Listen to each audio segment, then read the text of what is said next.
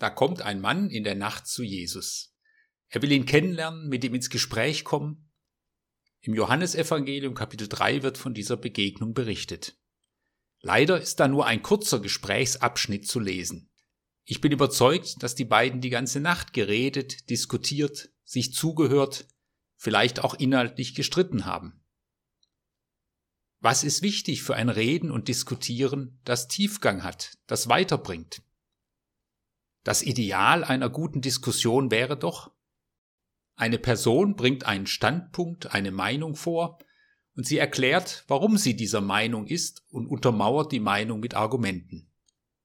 Die andere Person hört zu, bringt nun ihren Standpunkt vor, und nun kommen beide Personen in eine sachliche Diskussion, tauschen Argumente aus, bringen Gründe für ihre Meinung vor, und vielleicht ändert jemand seinen Standpunkt im Gespräch, oder die beiden bleiben bei ihrer Meinung.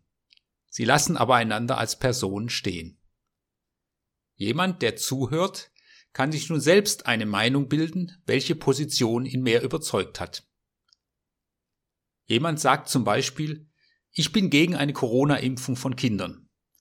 Und die Gesprächspartnerin antwortet, ich bin da anderer Meinung. Aber jetzt erklär mir doch zunächst, was deine Argumente sind. Hast du Belege, die für deine Meinung sprechen? Und eventuell, wenn es etwas persönlich werden soll, was beschäftigt dich bei der Frage? Oder bereitet dir vielleicht sogar Sorgen? Gutes Diskutieren ist nicht einfach, aber ich halte es für unbedingt notwendig für unsere Gesellschaft. Oftmals erleben wir allerdings in Diskussionen, in Talkshows, in öffentlichen, aber auch in privaten Gesprächen etwas anderes. Eine Person bekommt keine Gelegenheit, die Meinung darzulegen. Es entfaltet sich keine Diskussion, sondern es wird mit verschiedenen Mitteln sogar eine Diskussion verhindert. Und das ist oftmals zu erleben in den Talkshows. Nun ja, es heißt ja auch schon Talkshow. In Diskussionen geht es aber gerade nicht um eine Show.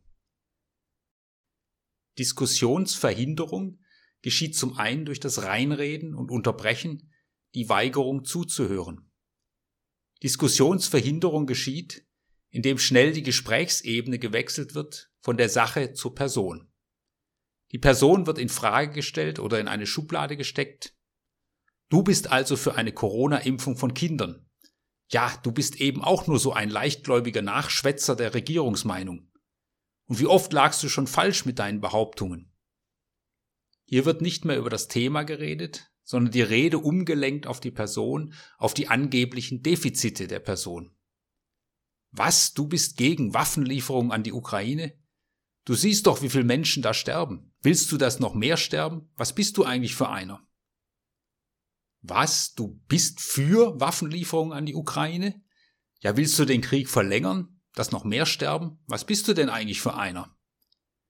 Es gibt bei diesem Beispiel der Waffenlieferung Argumente dafür und dagegen. Und es wäre gut, wenn diese klar differenziert und sachlich auf den Tisch gelegt würden ohne dass man sich moralisch angreift. Manchmal wird Diskussion auch verhindert, indem sehr schnell eine sogenannte höhere Autorität aufgeboten wird. Ja, aber Professor so und so hat gesagt, habe ich auf YouTube gesehen. Und weil es Professor so und so gesagt hat, muss es ja richtig sein. Ja, das mag ja sein, vielleicht hat Professor so und so sogar recht. Und es ist auch wichtig, nach Wissen und Sachverstand zu suchen und zu fragen. Aber dennoch geht es darum, die Argumente zu nennen. Dass Herr so und so Professor ist, ist noch kein Argument.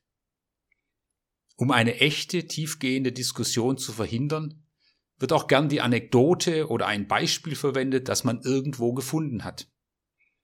Eine Person sagt, ich bin für eine Corona-Impfung an Kindern. Die andere sagt, ja spinnst du, ich habe gestern im Internet gelesen, dass ein Siebenjähriger kurz nach seiner Impfung schwer erkrankt ist.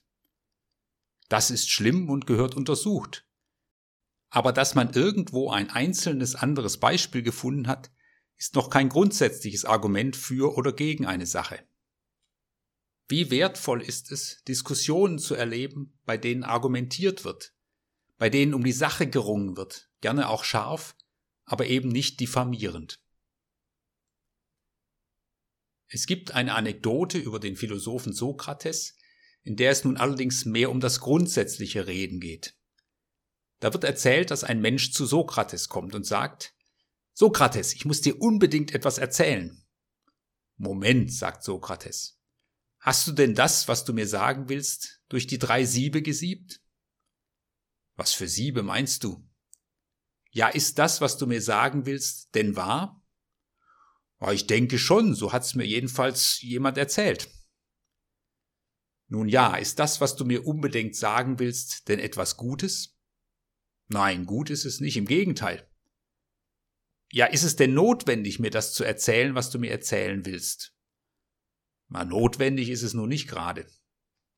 Also, lieber Freund, wenn du nicht sicher bist, dass es wahr ist, wenn es nicht gut ist und wenn es auch nicht notwendig ist, so belaste mich nicht damit und dich auch nicht. Und wir könnten noch anfügen, so vergeude meine Zeit nicht mit irgendwelchen angeblich so wichtigen Neuigkeiten. In der Bibel, im Brief an die Epheser, wird es mal ganz ähnlich ausgedrückt. Epheser Kapitel 4, Vers 29. Lasst kein faules Geschwätz aus eurem Mund gehen, sondern redet, was gut ist, was aufbaut und was notwendig ist, damit es denen, die es hören, Segen bringt. Kein faules Geschwätz. Faul heißt ja, da löst sich etwas auf, da zersetzt sich etwas, da vergammelt etwas, da fängt was an zu stinken. Im Faulen liegt Zerstörerisches. Und so gibt es ein Reden, das zerstört, verletzt, diffamiert, diskriminiert, in ein falsches Licht stellt, der Propaganda dient. Hier heißt es, redet, was gut ist, also was dem Guten dient, was voranbringt. Redet, was aufbaut, was Leben fördert, was Erkenntnis fördert, was stärkt, was tröstet. Und redet, was notwendig ist, was so wichtig ist, dass es gesagt werden muss, auch wenn es unbequem ist. Redet, was dazu beiträgt, eine Not zu wenden.